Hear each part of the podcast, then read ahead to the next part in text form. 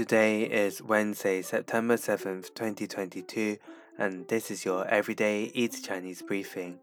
大家好，我是林老师, and in under 5 minutes every weekday, you'll learn a new word and how to use this word correctly in phrases and sentences. Today's word of the day is hu, hu, which means door.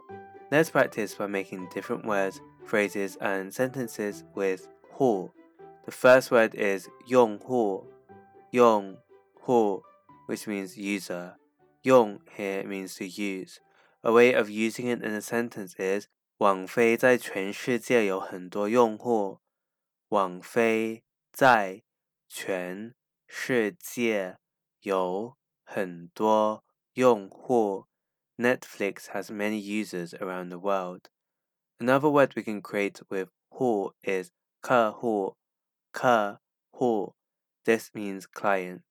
A way of using it in a sentence is 这位是我们的老客户。这位是我们的老客户. This is one of our long-time clients. Finally, we can create the word 账户,账户 which means account.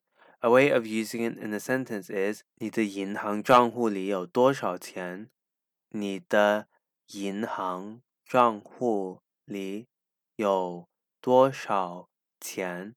How much money do you have in your bank account?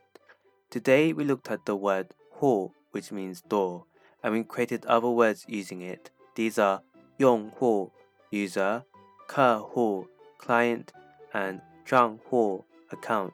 To see this podcast transcript, please head over to the forum section of our website www.everydayeasychinese.com where you can find even more free Chinese language resources.